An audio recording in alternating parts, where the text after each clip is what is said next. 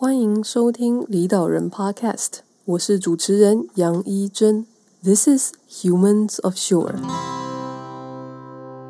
大家好，欢迎收听今天的离岛人。那这个礼拜离岛人邀请到的是智力人类观察计划的林采蓉。那采蓉是毕业于政大西班牙语系，那毕业之后随即到了智利发展。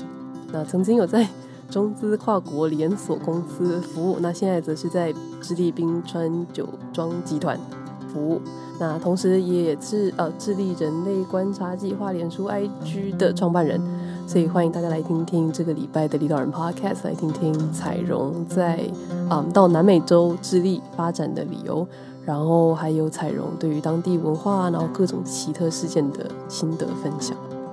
那今天很高兴能够邀请彩蓉到啊李导人和大家分享。我们录音的时间是十一月十八，最近还好吗？Hello，一真好，大家好。诶，最近这边都还蛮不错的，已经差不多都解封了，然后现在出门也不用申请许可证，但是还要都还是要戴口罩出门啦。对，但是疫情有比较比较和缓了。算是还还 OK，因为之前我们出门的话，就是还要先上网申请许可。那如果没有申请许可出门会怎么样吗？呃，会被警察罚款，然后也不能进超市，因为进超市之前他会先检查你的许可证，就是可以申请，比如说我要去看医生，我要去超市买菜这样子的许可，或者是要遛狗，遛狗也可以申请许可，哦，一天三十分钟。对，就是有很多种啦，但是去公园散步不行。对，还蛮少的。可是因为现在已经解封了啦，就是它有分成大概好像是四个阶段，就是嗯，第一个阶段就是完全的封锁，你不可以出门。然后第二个阶段就是可能你一到五可以出门，然后六日不能出门。回到彩荣身上，就是说彩荣你是正大西语系毕业嘛？然后毕业之后，你就直接到智利工作嘛？就是为什么会会想要嘛？不管是离开台湾，或者是去智利，我都还蛮有蛮蛮好奇的。对，其实还蛮多人问我这个问题，因为大家会觉得，哎，智利为什么你要去智利这么远的地方？对，但其实我在念正大的时候就有来智利交换过。那我后来回台湾，然后就是把学业完成，毕业以后，我就一直蛮想要回来这边。那其实有蛮多蛮多复杂的原因。那比较主要的就是因为第一个就是因为我大学的时候是主修西班牙语，然后还有修一个商管的学程。那我会希望可以用到呃我大学的时候学的专业，但是在台湾我发现比较少可以真的用到西班牙语的工作，就是顶多是可能就是写 email，但是你可能口说上说不到，就用不到。那就是如果很久没有用一个语言，你也知道很容易就会忘记。嗯，那我不想要，嗯，放弃 这个我很喜欢的语言，就我很喜欢讲这个语言，然后我也很喜欢学这个语言，因为我觉得就是有时候在讲另外一个语言的时候，你会整个切换到他们的思维模式，对，然后会让我觉得好像是 进入另外一个状态嘛，就会让我觉得比较比较放松，然后也比较。乐观的那种感觉，就是会切换到他们的这种文化的状态，所以就是呃，为了就是能够找到一个可以让我同时继续呃练习我的西班牙语的一个工作，所以我决定就是要出国。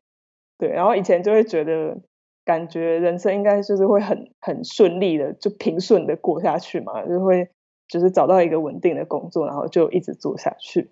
但是后来我就是在念大学的时候，会就开始去思考说，奇怪，就是我其实不知道我以后到底要做什么。对，然后那个时候我就有点下定决心说，呃，我不太想要再跟以前一样，就是过跟大家一样的生活，就是跟群体在一起的那种生活。就我想要做一些不一样的事情。对，然后所以我就决定。要就是选了一条还蛮蛮奇特的路吧，就是很多人就是会觉得，诶，到底为什么为什么会这样？但其实，嗯，我会觉得，就是如果我想要走得更远的话，就是我会需要一些特质，然后我觉得这些特质是必须要在一些呃受到挫折或是有受到挑战之中才会被激发出来的。的特质。对，就是我会觉得我如果待在台湾，因为很舒适，然后我的环境没有改变，然后我就会跟以前是一样的，我没有办法去培养出呃我我认为我自己缺乏的那些东西。呃，因为工作，因为智利有工作，所以到智利嘛？还是说你有特别，就是我就是要去智利？就是因为像我刚刚说，我大学的时候有来这边交换过，然后我就觉得，如果要在国外找到工作的话，其实在当地一定要有人脉，不然你如果直接杀过去，你其实，在人生地不熟，然后没有签证的情况下，还蛮难找到工作的。所以我就是当初来这边交换过，我有在认识当地的人。所以我大概知道，就是有一些呃联系方式，就是我大概知道哪里可能会有工作，所以我才会来选择来这里，而不是去其他的国家。就是因为我在这边已经有一些朋友，然后呃，我觉得这是找工作很关键的一点，就是要好好善用你的弱连接，就是一些朋友的朋友啊，什么就是什么一些台湾人的社群啊，可能不是说你跟他是最好的朋友，但是。可能他会帮你打听一些消息，对，所以我才会选择来这里。就其实是一个还蛮实际的理由，就因为我比较熟悉。印象中，就是中南美洲的失业率也算是不低。然后，呃，就是你要怎么跨海找到工作这件事情，听起来就很艰困，就感觉上比像欧洲跟美国，因为很多人在马欧洲跟美国嘛，所以相对来讲，我会觉得。就是你在做 research 的时候的资源会比较丰富，但相相较之下，中南美洲感觉上就很困难嘛，这样子说。对啊，就是在台湾确实没有什么在这边的资讯，有一些我有看过一些外派的职缺，但是大部分是去墨西哥，因为中美洲那边呃不好意思，墨西哥人会觉得自己是北美洲，就是呃那边有很多台商在那边设厂。就因为人力可能比较呃便宜这样子，对，但是在南美洲的职缺就真的当初在找的时候都完全 找不到。就我 follow 的，就是 follow 那个一零四人力银行，不是会有那种职缺通知，就真的都都没有，连通知都没有吗？没有没有，就是完全没有人要外派你来这里这样。但是我。呃，当时就是先在台湾，然后我就反正先我把我自己的履历都翻翻译好，就翻成西文，然后翻成英文，翻成中文，就是做了三份。对，然后我也开始建立我的 LinkedIn，就是写西文版的或英文版的 LinkedIn。对，就是一些前期的准备啦，然后也可以上当地的求职网站去开始看那些职缺。但是我比较不建议说在台湾的时候就开始投，因为他们像这边的习惯就是就是人资会直接打给你，他们比较不会用 email 跟你联系。他如果对你有兴趣，他会直接打给你，然后约你去面试。对，所以我觉得前期准备工作就是可以先翻译好你的履历，然后呃就是建立好你的这个专业的档案，然后也可以跟如果你在像我在这边有认识的人，我也可以就是直接问他们说，你知道。哪里有没有缺人之类的，就求求一些推荐，对，然后呃来这边以后就会比较积极的在当当地的求职网站就是投履历这样，那通常也是需要一段时间 才会收到回复，就很正常啊，因为就是大公司或什么的，他们是需要一些呃比较长的行政手续嘛，嗯、然后可能就是你要到一个月以后你才会收到回复，然后。安排面试可能也要面试好几关什么的，所以前期就是要先做好，maybe 就是一开始不会那么快找到工作的心理准备。就是我觉得可以给自己设定一个呃时间嘛，就是说我一定要在，例如说前三个月找到工作之类，可能也会有签证的问题啊，我猜。对，但是我那时候其实很幸运，就是我是二零一七年来的。呃，那时候我大概花一个月的时间就找到工作了，所以我觉得是还蛮幸运的。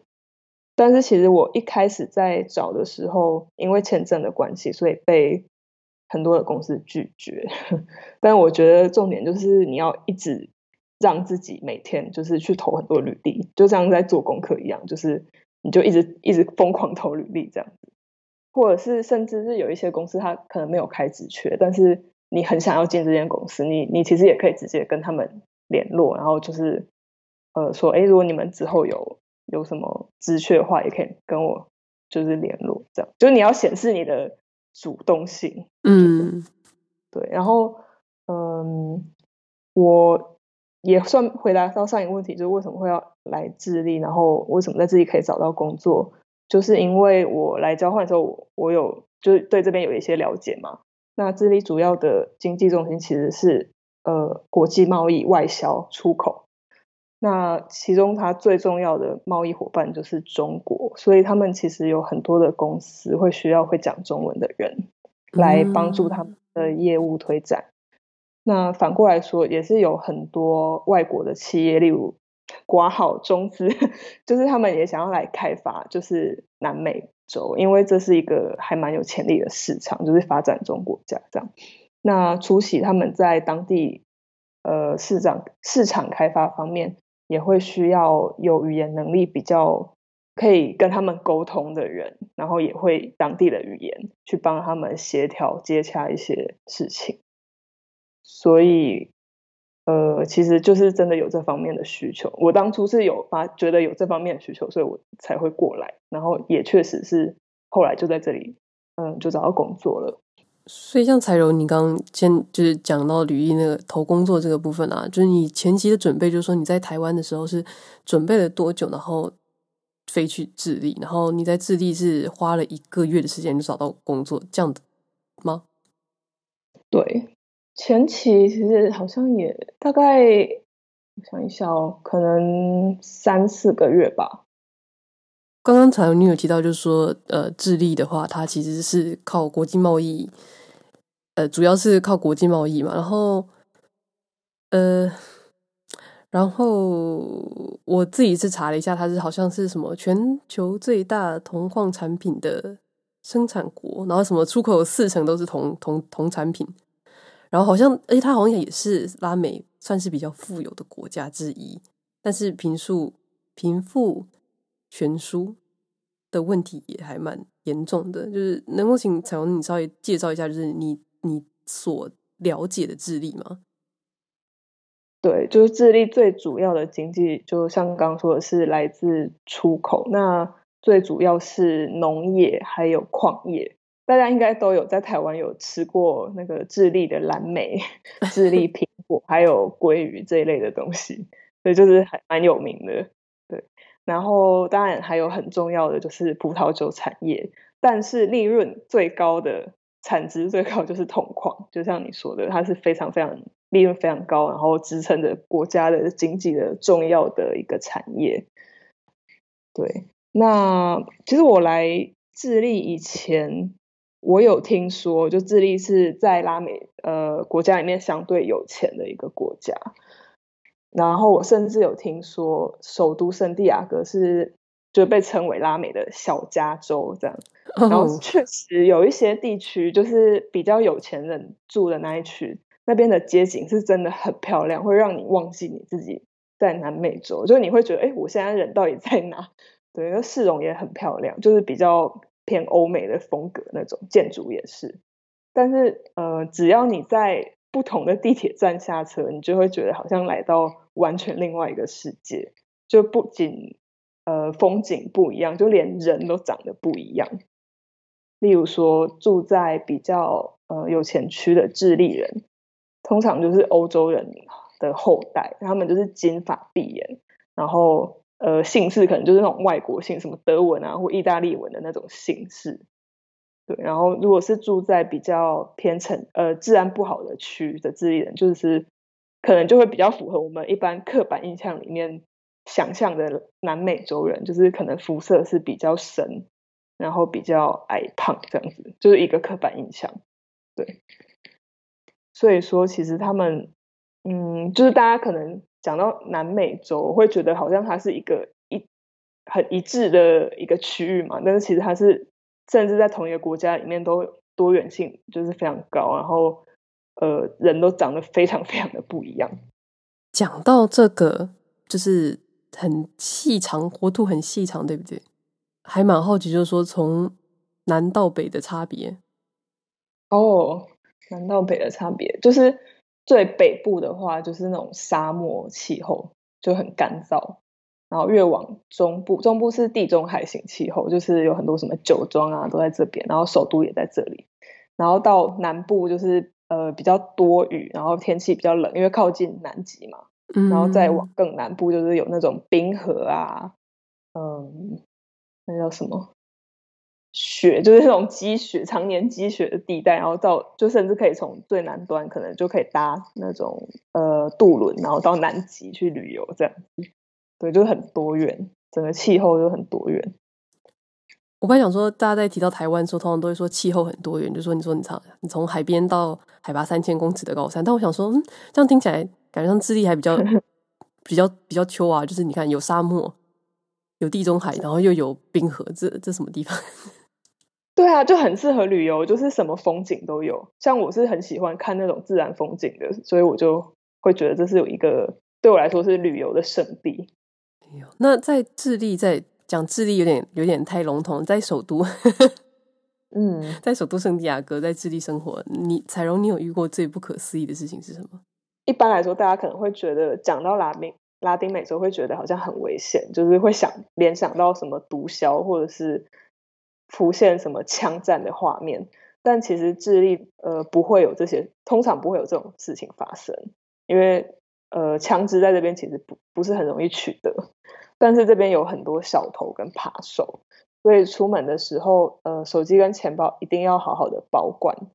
呃，例如说搭地铁啊、搭公车什么的，就是一定要把你的包包背在胸前，然后紧紧的抓着它。对，就是你不要把手机放在什么外套口袋里面，就算你口袋有拉链一样，因为还是很容易会被爬走。就是就是我本人 有被爬过，所以我知道，所以有拉链也会被爬走。对啊，就是因为地铁上，就他们很厉害，就是在地铁上很挤的时候，你其实不会特别有感觉有人碰你，因为就是已经很挤了，所以本来就是你跟你旁边的人就是贴在一起，所以就算这时候有人把手伸到你的外套口袋那边，你你真的没有感觉。对，而且他们，我觉得他们技术也很好，真的。就会直接把你的东西拿走。基本上我认识的外国人基本上都有被偷过东西。对。然后去餐厅吃饭的时候，也就是不要把包包挂在椅子上，什么去上厕所之类的，就一定要贵重物品就是随时你就带在你身上。对。然后，嗯，还有如果在路上的话，就是也我有听过一些犯罪手法，就例如说走在路上会有人。就是泼你一些不明的液体，然后就会有另外真的就是什么，好像叫什么臭水党，就他会泼你不明的液体，然后会有另外一个人，他假装好心的来接近你，然后帮你拿你的包包，让你可以清理你的衣服，但其实他们是同同伙，所以你当你把你的包包拿给他，就他就立刻跑走。你有被偷过几次，或者说被上受害几次？很多次，我至少丢过三只手机吧。哇哦，对啊，就是被扒走。对，好多哦，对啊，很多。然后，但是呃，我听过很多种犯罪手法了，我觉得都可以写成一本书了，就是什么如何偷别人的包包，就是一些秘诀 之类。对啊，然后。呃，对啊，反正我觉得不可思议的事情非常的多，就是常常会觉得真的是大开眼界，然后就是刷新我的三观这样。之前我哦，这但这不在智利，我之前在秘鲁的时候，我就有亲眼看过，就是我们前面的车，他在停红灯，然后他的车窗是打开的，然后就有人冲过去，然后把他放在驾驶座上的包包抢走，然后跑掉。就我我我有点想要找就是在美国人，然后来聊聊，就是说到底你知道，就是因为美国那边当然东西被抢也是呃也是有，然后但是还蛮常出现就是肢体暴力嘛，就是像前一阵子在纽约吧，有一个日裔的日籍日本人的钢琴家好像，然后在街上走，然后就因为种族问题，然后就被人家打爆这样，对，然后但是就是对方其实就是就是就是一种是嗯单纯的。肢体暴力会伤害你的身体，就是 physical，然后另外一种是就是针对你的钱。我想说，到底哪一种比较可怕？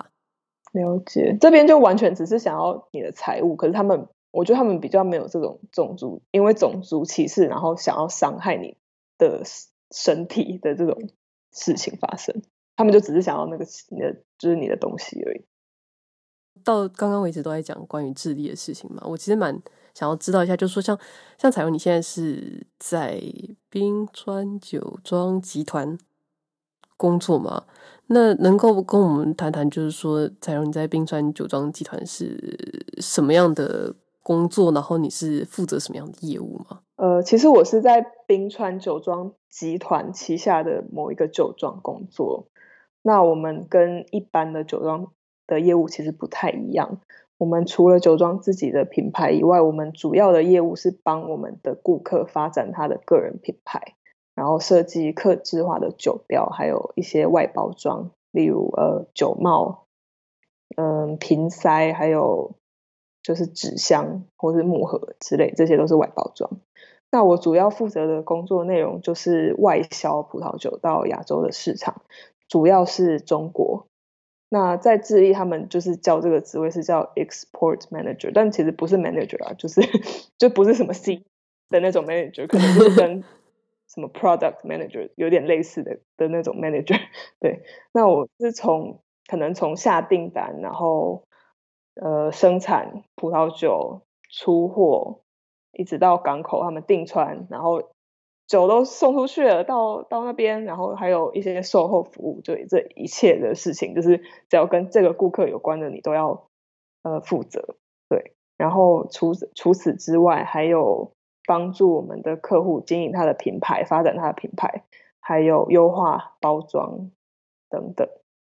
呃，然后另外，因为我会讲就是中文、英文跟西班牙语嘛，所以。就是常常也要帮忙翻译，因为我们有一些客户像是在中国，然后他可能不会讲西班牙语。那我的我们公司里的当然他们也不会讲中文，所以就是常常也要担任翻译的角色，就口鼻译都有。对，然后呃除此之外还有要开发一些新的客户。对，我们现在主要的市场是中国，但是我们也希望可以开发越南还有印度的市场。嗯。我你做的东西也太多了吧？其实不止这些，我超级多事情要做。什么下单、生产、出货、上传这种，就是销售的部分。然后后来有经营品牌、优化包装，这有点像是 marketing。然后又要做翻译，然后又要做开发，所以是 sales。然后你说的真是太对了，我真的是 就是跟你说的一样。所以，所以薪水给的很好，是不是？嗯，还还好，我觉得可以，可以再更好一点啦。对啊，因为最近那个就是智利比索在贬，从去年就是不是有抗议暴动吗？我不知道你们大家有没有看到国际新闻，但是去年有爆发一场非常严重的抗议，然后从那个时候开始，然后今年又疫情嘛，所以它就是整个就是直线下滑，这样就是现在我就开我就开玩笑说，很像币值，整个贬值很很夸张。哎，回到工作就是真的是蛮蛮多，什么事情都要做，但是也可以，我觉得可以学到很多事。因为我觉得我们酒庄的特色是因为它其实是，它其实一开始是我们，呃，就是我们的老我老板他是一个就是白手起家的创业家，他自己从零开始做这个小就是这个酒庄，然后他在很短的几年内就是快速的发展。就直接挤，就是直接跑到智利，就是外销中国的那个葡萄酒的量，然后是直接冲到第二名，可能就在短短的几年内，对，就他做的非常的好，很成功，所以他后来才把这个酒庄就是成功的 卖给就是冰川酒庄集团，它是因为冰川酒庄酒庄集团，它是在智利很很大的，就是前十大的酒庄这样。我那时候应该要多问 Celia 一点的，但是。就是像法国他们那边酒庄，就是会有，一批说会包说，哎，这是哪哪哪一个酒庄，然后是，哎，这好像是看漫画看来的吧，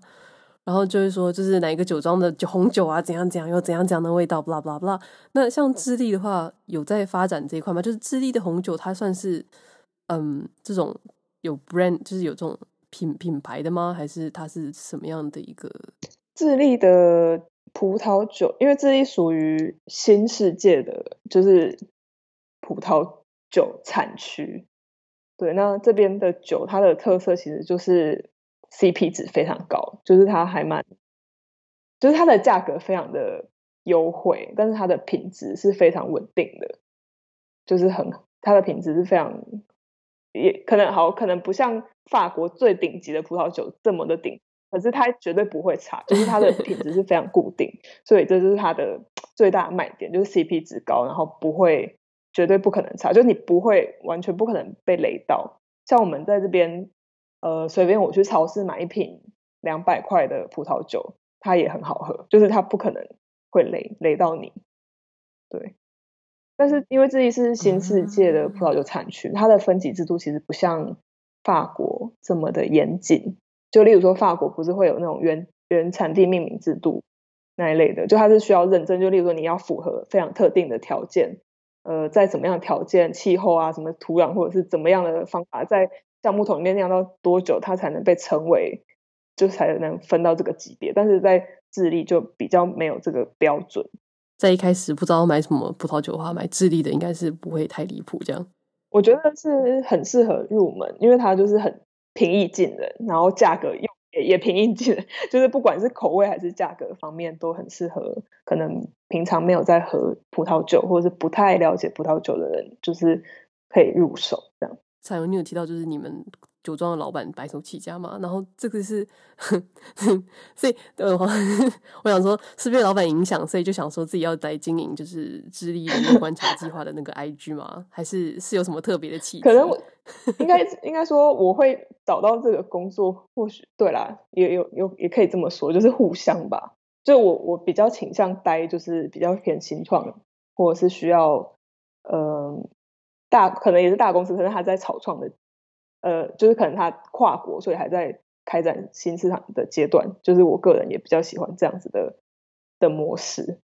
对。然后回到你说，我现在在经营智利人类观察计划，其实其实一开始的动机还蛮单纯的，是因为今年不是疫情的关系，然后呃，我们就开始在家里工作。然后在家里工作，就会自然省下了一些通勤的时间，然后就开始有更多个人的时间。对，所以就我呃，就发现第一个就是有更多自己的时间，然后第二个就是，就是我发现我的家人跟朋友好像都不太了解有关智利的任何的事情，然后很多人就我自己的朋友，他就会误以为我在秘鲁，就是可能秘鲁有地。发生什么事情？什么火灾？我不知道。然后大家就会说：“你还好吗？你还好吗？”可是我我其实不在秘鲁啊，就是而且其实就还也不就是根本火也烧不到我这好吗？没有这么远，对，所以就会觉得好像大家不是很了解这边的事情。而且在台湾的时候，其实也很难得到这些资讯，因为大部分的国际新闻都还是报以欧美为主的新闻。那我觉得这个。呃，在资讯上的落差，我觉得非常的可惜。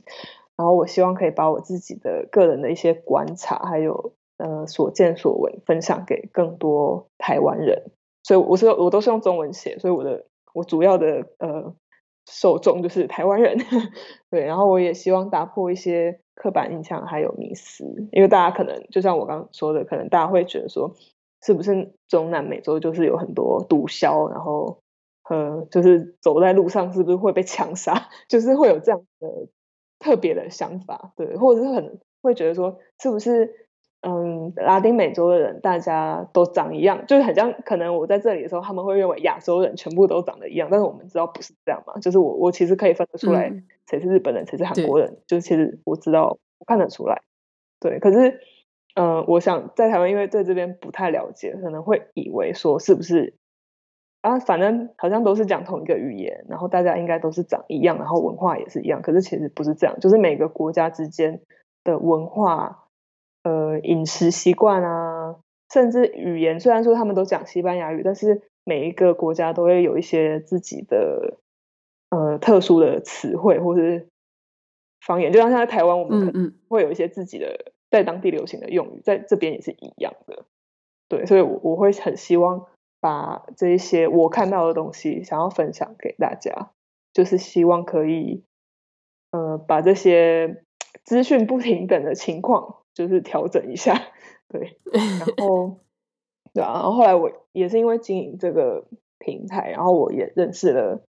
很多就是一样在做自媒体，然后我就会觉得哇，大家都很厉害，然后也觉得非常有收获。对，然后也会觉得，就是也认识很多也是住在可能也是住在海外的台湾，然后会觉得哎，好像比较没有那么孤单。对，我觉得怎么讲？到慢慢的去接触其他也在海外人，就会可以稍微怎么讲平衡一下吗？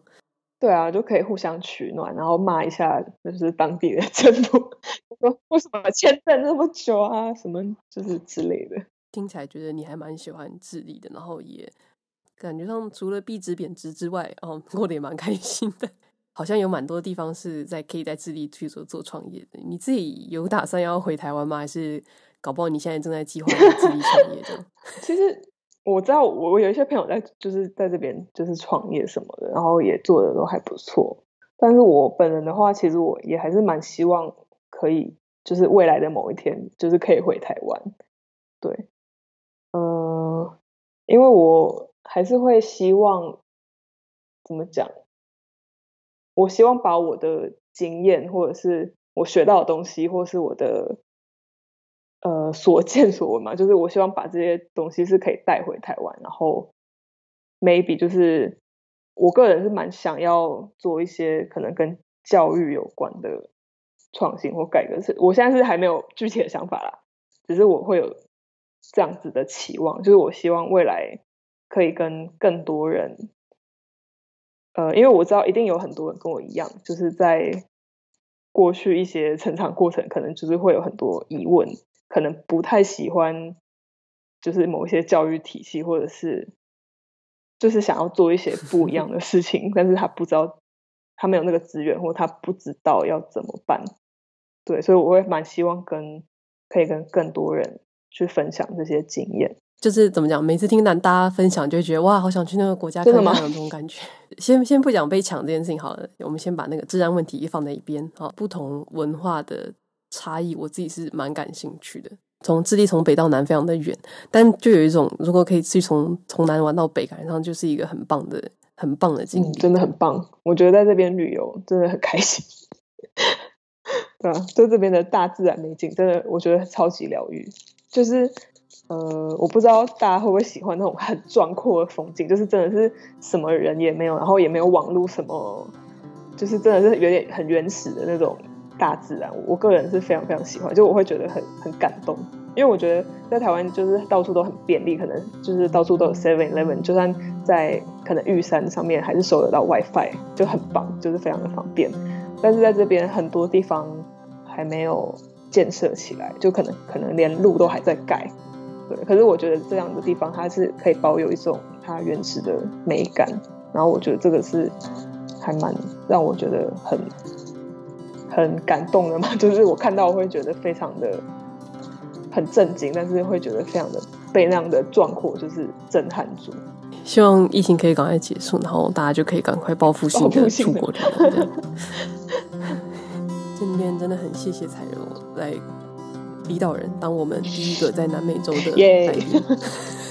之后还会应该还会找到更多啊，其实这边应该还蛮多台湾人。感谢各位收听《离岛人 Podcast》节目，访谈过去离开岛屿或者还在海外的离岛人，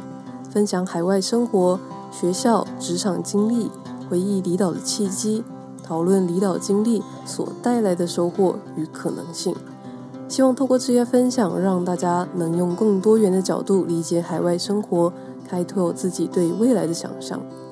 离岛人节目除了能在各大 Podcast 平台收听，也已经在 YouTube 上架。欢迎各位留言、分享和订阅。如果你喜欢离岛人们的分享，别忘了在脸书搜寻“离岛人交流群”来分享你对各集节目的看法。我们下周见。